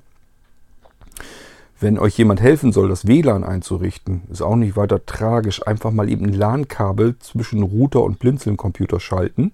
Dann ist er sowieso im Netzwerk drin. Und dann kann euch jemand sehend auf dem iPad oder so mal schnell helfen und ähm, euch das WLAN einrichten. Beispielsweise, wenn euch das zu kompliziert ist. Also es gibt verschiedene Möglichkeiten. Ich wollte nur gesagt haben, auf dem Blinzeln-Computer, und zwar auf jedem Blinzeln-Computer läuft ein VNC-Server. Ihr könnt alles, was ihr an Bildschirm zu Hause habt, könnt ihr als Bildschirm für die Blinzeln-Computer benutzen. Und nicht nur das, man kann darüber auch, ich bin hier auch gerade darüber am Gange, ähm, natürlich den ganzen Blinzeln-Computer steuern. Allerdings braucht man da Sehrest oder man muss sich so wie hier im selben Raum befinden. Dann können wir uns ja den Sound auch dann ähm, anhören. Es geht nur darum, wenn ich jetzt aus der Ferne auf den Blinzeln-Computer zugreifen will, wird kein Sound über VNC mit übertragen. Und dann bringt uns das ja blindlings nichts. Wenn wir im selben Raum sind, macht das durchaus Sinn. Dann können wir nämlich ganz normal mit dem Ding arbeiten. Das werde ich euch vielleicht auch nochmal irgendwann vernünftig zeigen. Dann schalten wir uns hier VoiceOver dazu und dann probieren wir mal ein bisschen rum. So, ähm, was ich euch noch zeigen wollte, war aber... Desktop-Liste, Horti-System 11 von 20. Nein, Virtueller Com Einklicksicherung 13 von 20. dieser Computer ist ja fertig eingerichtet. Das zweite System habe ich schon gesichert. Das erste System, das ist das deutlich dickere, weil da zum Beispiel auch das Microsoft Office-Paket drauf installiert ist und so weiter und so fort. Ich wollte euch aber gerne zeigen, wie das funktioniert. Auch hier wieder Einklicksicherung. Ich drücke die Enter-Taste. Kontextmenü Menü. Wir wissen, es ist wie ein Kontextmenü. Also es ist nicht 100% mit dem einen Klick so zu verstehen, wie es gedacht ist. Wir müssen hier mit Cursor runter noch weiter, weil es gibt mehrere Möglichkeiten. Die weiter unten sind die Möglichkeiten, brauche ich euch aber erstmal so gar nicht zu interessieren. Aktualisieren und Laufwerk C. Windows sichern S. Das solltet ihr immer machen, wenn ihr schon länger keine Sicherung mehr gemacht habt. Dann holt sich das Ding eine aktuelle Version von Drive Snapshot und fängt sofort im Anschluss selbstständig an, euer System zu sichern. Laufwerk C. Windows sichern L. Das ist, wenn ihr gestern schon gesichert habt oder heute schon gesichert habt oder vorgestern schon gesichert habt, dann könnt ihr auch hiermit ähm, sichern. Dann entfällt das neue Herunterladen. Da Drive Snapshot aber nur so ein paar Kilobyte groß ist, geht das Herunterladen relativ zügig. Sicherungsdatei als virtuelles Laufwerk öffnen S. Das können wir hier natürlich auch tun, wenn wir eine Sicherung schon mal gemacht haben. Wir können unsere Sicherung hier als Laufwerk einbinden. Verzeichnis kopieren auf Sicherungslaufwerk E. Archiv V. So, wenn wir ein Sicherungslaufwerk haben, das haben wir, nämlich dort, wo die äh, Einklick-Sicherung ist, ist es in diesem Fall gibt es eine große Festplatte, die heißt Archiv und da laufen auch die ähm, Backups drauf. Und da würde auch er auch ganze Verzeichnisse rüber kopieren über diesen Menüeintrag. Sicherungslaufwerk E. Archiv auf anderes Laufwerk kopieren S. So, hiermit können wir von dem Sicherungslaufwerk auch nochmal eine Sicherung erstellen. Da können wir es wieder irgendwo anders hin kopieren. Sicherungslaufwerk E. Archiv umbenennen S. Damit können wir, das ist vielleicht auch interessant für euch, die Blinzeln-Computer haben auf den Laufwerken teilweise gelabelte Laufwerke. Das ist dann, merkt ihr dann, wenn ihr euren Datenträger umbenennen wollt. Wenn jetzt zum Beispiel der Anwender hier sagt, die große Festplatte, die ist jetzt, die wird Archiv hier genannt. Ich will meine Festplatte nicht Archiv nennen, sondern vielleicht Multimedia und er benennt die um. Dann sieht das erstmal so aus, als wenn das alles funktioniert. Aber er wird feststellen, das benennt sich nicht um. Es bleibt weiterhin auf Archiv im Explorer angezeigt. Einfach hier über den Eintrag ähm, das Ding umbenennen. Oder aber auch, wenn ihr irgendwo eine ähm, Laufwerk-Info findet, die könnt ihr auch einfach nehmen. Die hat auch die Funktion. Das ist nämlich nicht der Datei, ach der Datei, der Laufwerksname, der Device-Name, ähm, der angezeigt wird im Explorer, sondern das Label. Die sind gelabelt. Und ähm, wer das technisch genauer wissen will, ähm, es gibt ja die Autorun Inf, habt ihr bestimmt schon mal was von gehört und dort gibt es einen Eintrag Label gleich. Was dahinter steht, das ist das, was der Explorer dann anzeigt. Das ist in der Priorität höher als das, was ihr dem Datenträger äh, für einen Namen gebt. Ihr könnt also auch mit ähm, einem Texteditor euch die Autorun Inf auf dem Laufwerk, das ihr umbenennen wollt, schnappen, dort öffnen und äh, dann hinter den Label gleich den Eintrag ändern in das, was er anzeigen soll. Das mache ich deswegen, weil auf dem Laufwerk bestimmte Aktionen stattfinden können, wenn ihr die ausführt. Und da sind Konfigurationen drin in dieser Autorun-Inf. Deswegen mache ich das ganz gerne. Und es sieht auch schicker aus, weil da kann man nämlich eine Symboldatei noch hinterlegen. Das heißt, die Laufwerke sehen auch noch im Explorer ein bisschen schicker dann aus. Einklicksicherung Laufwerk E. Archiv ist nicht zertifiziert. Einklicksicherung V.1 Einklicksicherung Laufwerk E. Archiv ist nicht zertifiziert. Nicht verfügbar 1. Nicht verfügbar, das ist wichtig. Ich bin da eben nochmal drauf gegangen, wollte erst so rüber.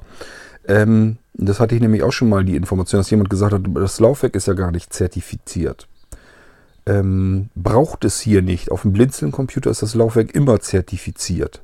Und deswegen ist das hier auch ausgegraut. Also das ist wirklich ausgegraut, weil interessiert hier nicht. Das ist ein Blinzeln-Computer. Gibt es keine zertifizierten und nicht zertifizierten Laufwerke. Das ist nur, wenn ihr einen Sisi-Flash habt oder einen Molino oder sowas, dann müsste da eigentlich stehen, dass das Laufwerk zertifiziert ist. Einklicksicherung V.1.1.0 Informationen 1. Einklicksicherung V.1.1.0 beenden 1. So, und das waren sie schon. Mehr gibt's nicht. Jetzt habe ich ganz viel drum geredet. Interessant ist aber eigentlich nur dies hier. C, Windows. Das solltet ihr immer machen. C, Windows. Wenn die letzte Sicherung noch nicht ganz lange her ist, dann einfach da drauf gehen. Ich habe, wie gesagt, das zweite System erst äh, vor ein paar Stunden gesichert. Und äh, hier habe ich noch ein bisschen Fein, äh, Feinschliff gemacht. Das heißt, wir gehen jetzt hier drauf auf direkt sichern. Und dann lasst uns mal anhören, wie sich das so anhört. Text. Die Sicherung wird durchgeführt. Fehler bei der Du Ausführung kannst Dialogfeld trotzdem E. weiterhin Baku, arbeiten. C, E, Windows, Windows, Punkt, Na, Exclude, E, E, Windows, Windows, Punkt, Ausnahmen, RGXL 4000, Invalid, Prozedur, Call, O, Argument, 5, Abbrechen, Alt, plus D, Gut, dass das hier passiert. Wiederholen, Alt, plus A, Ignorieren, Alt, plus I, Die Sicherung wurde beendet. Das hat nicht Trenne funktioniert. jetzt Archiv vom Computer. Da werde ich gleich nochmal gucken, was es ist. Wahrscheinlich habe ich mich vertippt. Desktop-Liste, Einklicksicherung 13 von 20. Ausschalten 14 Eingaben, Ablagen, Einklicksicherung 13 Probieren wir den 20. ersten Eintrag mal. Kontextmenü mit Snapshot aktualisieren und Laufwerk C, Windows, sichern S. Text, Snapshot wird aktualisiert. Probieren wir den Bitte mal aus. warten. Weil das zweite System hat ja eben auch funktioniert. Jetzt will ich Die gucken, ob ich Sicherung mich, wird durchgeführt. ob ich mich vertippt habe. Du kannst trotzdem E, weiterhin arbeiten. Excel Alles klar. Windows, Windows, Punkt, Na, Exclude, E, E, Windows, Windows, Punkt, Ausnahmen, RGX, wiederholen, Alt, ignorieren, Alt, plus I. Die Text. Sicherung wurde beendet. Trenne jetzt Archiv vom Computer. Es könnte auch sein, Desktop-Liste, Einklicksicherung 13 von 20. wenn Fehler sind. Das kann ja sein. Hier zum Beispiel ist der Fehler, dass Drive Snapshot meckert. Er will den Befehl nicht annehmen. Das passiert dann, wenn die Zugriffsrechte nicht stimmen. Jetzt ähm, ist aber gut, dass das hier jetzt passiert. Wäre jetzt sowieso passiert. Also der Anwender hätte das jetzt so nicht bekommen. Weil ich mache ja eine Sicherung immer. Ich mache ja die Auslieferungssicherung. Mir wäre es also sowieso aufgefallen. Jetzt war, seid ihr aber dabei. Das macht auch nichts. Ihr könnt ruhig wissen, dass Dinge zwischendurch passieren, die nicht so klappen. Und da kümmere ich mich drum. So wie jetzt auch. Mir fällt das dann auf und dann kümmere ich mich natürlich drum. Äh, in diesem Fall gehe ich davon aus, dass ich schlicht und ergreifend vergessen habe auf diesem System bisher, bei der Einklicksicherung ähm, Administrationsrechte zu vergeben. Das können wir hier jetzt mal eben zusammen probieren, damit ihr mal wisst, wie kann man sich eigentlich helfen, wenn sowas ist. Wenn irgendwelche Fehler auftreten, dann hat das ganz oft in Windows 10 jedenfalls mit ähm, Zugriffsrechten zu tun. Wir müssen mit Administratorrechten arbeiten. Wir können das auf zwei verschiedene Weisen tun, nämlich einmal die Kontextmenü öffnen über diesen Eintrag Kontextmenü, Menü. und dann gehen wir auf Öffnen Ö. Dateipfad öffnen T. Als Administrator ausführen A. Da müsst ihr dann drauf gehen. Als Administrator ausführen. Könnt ihr probieren. Wenn das geht, dann wisst ihr, aha, alles klar, das war ein Zugriffsrechte-Problem. Wenn da auch noch ein Fehler kommt, dann haben wir noch eine weitere Möglichkeit, nämlich den Kompatibilitätsmodus dazu zu schalten. Ich breche das hier jetzt wieder ab, denn ich möchte ja natürlich, dass der Anwender nicht darüber nachdenken muss, dass er jetzt jedes Mal ein Kontextmenü öffnen muss. Das ist nur eine Möglichkeit für euch, damit ihr Bescheid wisst, wenn irgendwas ist, auch auf euren privaten Rechnern, die vielleicht nicht vom Blinzeln sind. Wenn ihr in Windows 10 irgendwas habt, was plötzlich irgendwie nicht richtig funktioniert, als Administrator ausführen. Probiert das aus, meistens klappt das dann. So, wir brechen jetzt hier das Kontextmenü ab. Desktop-Liste, Einklicksicherung 13 von 20. Kontextmenü, Menü. Öffnen Ö. Und jetzt gehen wir ganz nach unten auf Eigenschaften. Da können wir eigentlich mit Cursorsteuerung nach oben schneller hinkommen. Eigenschaften I. Enter-Taste. Eigenschaften von Einklicksicherung Dialogfeld. Verknüpfung Eigenschaftsseite Einklicksicherung Zieltyp. Anwendung So, jetzt muss ich mir das vergrößern. Plus Z, E, Akku, Einklicksicherung, Punkt, Exe ausgewählt.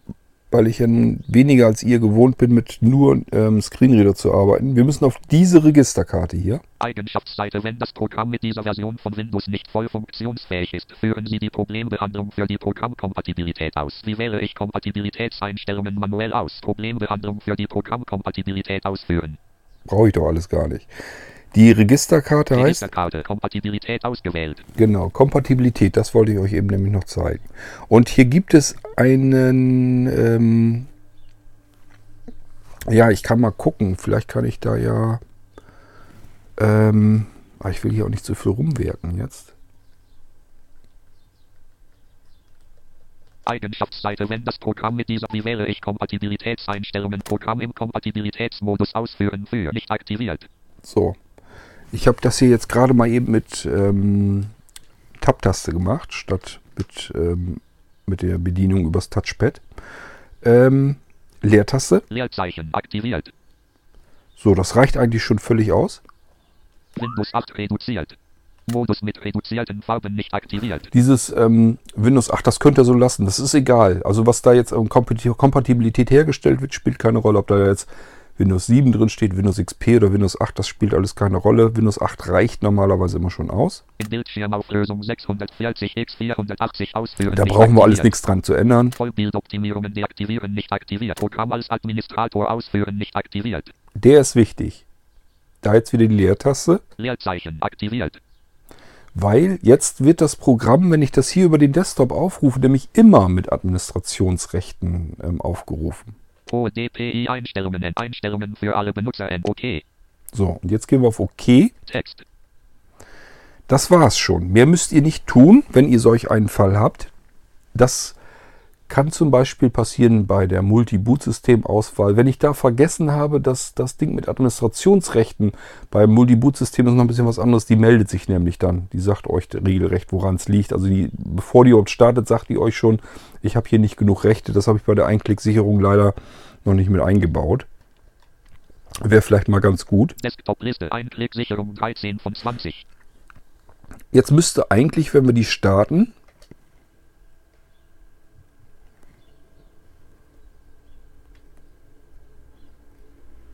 habe ich sie gestartet oder habe ich sie nicht gestartet? Eingabenablagensystem 15 von 20. Nee, Ausschalten für ein Internetradio 16 Eingabe ausschalten für Einklicksicherung 13 von habe ich 20. natürlich nicht. Kontextmenü Menü. So, jetzt habe ich es geöffnet. So, und jetzt gehen wir hier nochmal hin. Snapshot aktualisieren und Laufwerk C. Können wir jetzt ja nochmal machen. Es lag ja nicht an einem Schreibfehler, sondern es lag wirklich daran, vermute ich mal, an den Administrationsrechten. Es müsste jetzt also funktionieren. Ich habe hier nichts geschnitten und so. Ihr habt jetzt genau miterlebt, was ich getan habe, um das Programm zum Laufen zu bringen. Jetzt hoffe ich natürlich, dass es auch läuft. Wenn jetzt noch Fehler drin war, muss ich nämlich noch weiter gucken, woran es liegen könnte. Aber normalerweise muss es das gewesen sein. Ähm, ich starte das jetzt mal. Damit lädt er jetzt wieder runter und ähm, fängt dann eigentlich an zu sichern. Snapshot wird aktualisiert. Bitte warten. Die Sicherung wird durchgeführt. E. Du kannst trotzdem weiterhin arbeiten. So, ihr merkt schon, jetzt läuft das. Die Sicherung ist im Gange. Ähm, ja, das ist also, wie ich schon sage, das ist wirklich ähm, bestimmt bei über, weit über 90 Prozent der Fälle, wo man eine Fehlermeldung in Windows 10 hat, ist das immer irgendein Rechteproblem. Und äh, so könnt ihr euch helfen. Einfach in diesen Kompatibilitätsmodus gehen. Könnt, den könnt ihr ruhig rein einschalten. Das macht gar nichts. Das hilft nur dem Programm, damit es dann eventuell doch besser läuft. Insbesondere, weil die Programme oftmals eben noch von Windows 7, Windows 8 Zeiten und so her sind, dort entwickelt wurden. Also das tut ihnen nie äh, schlecht, wenn sie im Kompatibilitätsmodus laufen, wenn sie ein Problem haben. Und ähm, zusätzlich natürlich immer Administratorrechte zuhauen, damit das Ding arbeiten kann. Nur wenn ihr Probleme habt, wenn die Dinger laufen, braucht ihr natürlich auch nichts machen. So, jetzt fängt er auch an zu sichern. Bis vorher hat er ähm, das Laufwerk überprüft, geguckt, welche Ausnahmen er hat. Es gibt nämlich bestimmte Dateien, die soll er gar nicht mit äh, sichern. Ich gucke gerade, ob ich hier... Achso. Ja, wir haben noch einen Seerest, von daher gucke ich immer ganz gerne, wie weit er ist. Aber wir hören natürlich auch an NVDA, wie schnell das geht. Wohlgemerkt, das ist das komplette Windows C-Laufwerk. Wir können ja nachher nochmal gucken, wie viel Gigabyte das sind, aber das ist, ich finde, es geht relativ zügig. Ähm, das geht natürlich auch, auch ebenfalls nochmal einen ganzen Zahn schneller, wenn das zweite Laufwerk eben eine SSD ist.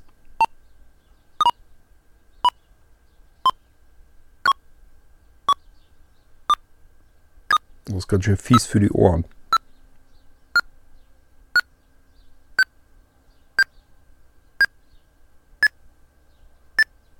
Die. Sicherung wurde beendet. Das war's schon. Trenne jetzt Archiv vom Computer. Nee, das machen wir nicht. So, das war's schon. Programmkompatibilität das Desktop-Liste dieser PC dieser PC-Fenster Elementansicht-Liste Elementansicht-Liste Geräte und Laufwerke Gruppe erweitert Geräte und Laufwerke 8 erweitert Papierkorb 8 von 5 Windows C 9 von 15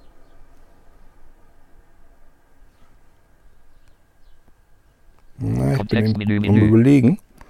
Eigenschaften I Eigenschaften von Windows C Dialogfeld. Allgemein Eigenschaftsseite Typ. Lokale Datenträger Dateisystem. NTFS belegter Speicher. 23 Milliarden 631 Also- Millionen 159.296 Bytes. 22,0 GB freier Speicher. 83 Milliarden 743 Millionen 19.008 Bytes. 77,9 GB Speicherkapazität. 107 Reicht Milliarden schon. 374 Millionen 100 Reicht schon. Also ihr habt es mitgekriegt, rund 24 Gigabyte, die er eben äh, in dem Affenzahn gesichert hat. Und wie gesagt, hätte dieses System als Archivplatte jetzt auch noch eine SSD drin gehabt, und dann wird es richtig flott Okay, gehen. So, Laufwerke, dann haben wir das eigentlich soweit, 10, was ich euch so ein bisschen 9.15. mal zeigen wollte, habe ich euch eigentlich gezeigt. Ähm, Programmkompatibilitätsassistent Dialogfeld wurde das Programm richtig ausgeführt? Ja, dieses Programm wird ordnungsgemäß ausgeführt. Alt plus J. Das kann auch mal passieren, dass Windows euch sogar fragt. ähm, Also Windows 10 merkt oftmals, das Programm ist unter Windows 7 oder so entwickelt worden. Lief das überhaupt richtig? Dann fragt es nach und wenn das richtig gelaufen ist, so wie hier jetzt auch, könnt ihr das einfach bestätigen. Ähm, ich wollte ja ganz gerne noch mal eben schnell. Desktop-Liste 75 Pro Internet Radio 16 Eingaben Ablagensystem ausschalten 14 von Da wollte ich 20. drauf. So könnt ihr den Computer natürlich auch ausschalten. Dieses Gerät jetzt ausschalten. Dialogfeld soll dieses Gerät jetzt ausgeschaltet oder neu gestartet werden. Ausschalten. Das kennt ihr aber auch schon, das habe ich euch schon mal gezeigt. Abbrechen. Ausschalten. Und wir gehen auf Ausschalten. Dieser Computer ist nämlich jetzt fertig. So, ja, das war es eigentlich schon, was ich euch mal so ein bisschen zeigen wollte. Zum einen, dass ihr einfach mal so ein bisschen so ein Gefühl kriegt, ähm, wie kann ich mit dem Blinzeln-Computer denn überhaupt arbeiten? Was kann ich denn mal so machen? Ähm, das ist natürlich jetzt nur an der obersten Oberfläche im wahrsten Sinne des Wortes auf dem Desktop herumgekratzt. Also es hat mit der Software, die da drauf ist und so weiter, gar nicht viel zu tun. Allerdings, wir waren immerhin mal eben in zwei virtuellen Computern drinne und ich habe euch gezeigt, dass ihr auch dort ganz normal arbeiten könnt. Und wenn ihr den wieder herunterfahrt, dann landet ihr eben wieder auf dem Desktop von Windows 10.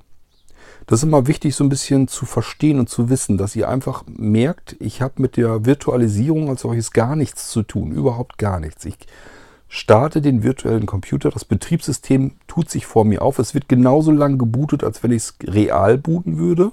Nur, dass es jetzt eben in einem virtuellen Computer gebootet wird, interessiert mich aber überhaupt nicht.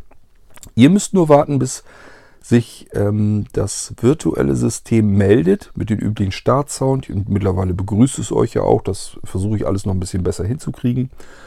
Ähm, und dann arbeitet ihr, arbeitet ihr ganz normal. Siehst du, das hätte ich euch auch noch zeigen können, wie ihr auf Laufwerk D ganz normal zugreifen könnt. Aber gut, macht ja nichts. Wir haben ja noch mehr Möglichkeiten. Ich sage ja, ich will ja auch unbedingt die Rechner vernünftig einrichten hier, dass wir mal einen Podcast-Computer haben. Dann kann ich euch das ein bisschen besser zeigen alles. Ähm ja, und das ist eigentlich so, wie ihr mit den virtuellen Computern überhaupt arbeiten sollt. Ihr sollt einfach nur rein, starten, arbeiten, runterfahren, seid wieder in Windows 10 drin und könnt dort mit entweder weiterarbeiten oder den dann runterfahren. Das spielt dann keine Rolle mehr. So, das war jetzt der Teil, den ich ähm, mit dem Computer machen wollte, damit ihr ein bisschen zuhören könnt, wie man mit dem Computer eben arbeitet, wie schnell so eine Sicherung geht und so weiter. Und ähm, ich baue das hier jetzt mal ab, baue mein gewohntes Mikrofon an, weil ich das Gefühl habe, dass das doch hier zu viel Geräuschumgebung ist und äh, ich glaube, ich habe es jetzt auch ein bisschen zu empfindlich eingestellt und erzähle euch dann noch mal ein bisschen was über Virtual Systems, die zweite Generation, an der ich jetzt arbeite. Ich habe eben so auf die Zeit geguckt, ist schon wieder über eine Stunde. Wisst ihr was? Wir machen das in eine weitere Folge. Dann erzähle ich euch von Virtual Systems in der zweiten Generation. Das heißt, diese Folge machen wir jetzt zu Ende. Ähm, habe ich immer wieder zwischendurch mal, dass Leute sagen, die sind ja doch immer recht lang, die Podcasts. Machen wir sie eben kürzer und knallen das in zwei Folgen. Das macht ja auch nichts. Das heißt, ihr müsst euch ein bisschen gedulden, bis die nächste Folge kommt. Dann erzähle ich euch was von Virtual Systems, zweite Generation, was sich da so verändert oder was ich verändern möchte, wo ich jedenfalls dran am Arbeiten bin. Und bis dahin verabschiede ich mich. Ich sage Tschüss. Bis dahin, euer König Kort.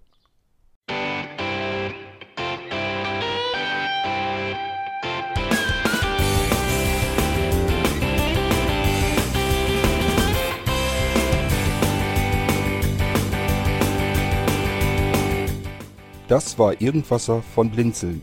Wenn du uns kontaktieren möchtest, dann kannst du das gerne tun per E-Mail an podcast.blinzeln.org oder über unser Kontaktformular www.blinzeln.org. Blinzeln schreibt man in unserem Fall immer mit einem D in der Mitte. Wenn du möchtest, kannst du uns sehr gerne auch einen Audiobeitrag auf unseren Podcast Anrufbeantworter sprechen. Der hat in Deutschland die Telefonnummer 05165 439 461. Und wenn du uns aus dem Ausland anrufen möchtest, dann ersetze einfach die erste 0 gegen die 0049 für Deutschland. Wir bedanken uns für dein Interesse und freuen uns schon darauf, wenn du auch beim nächsten Mal wieder mit dabei bist.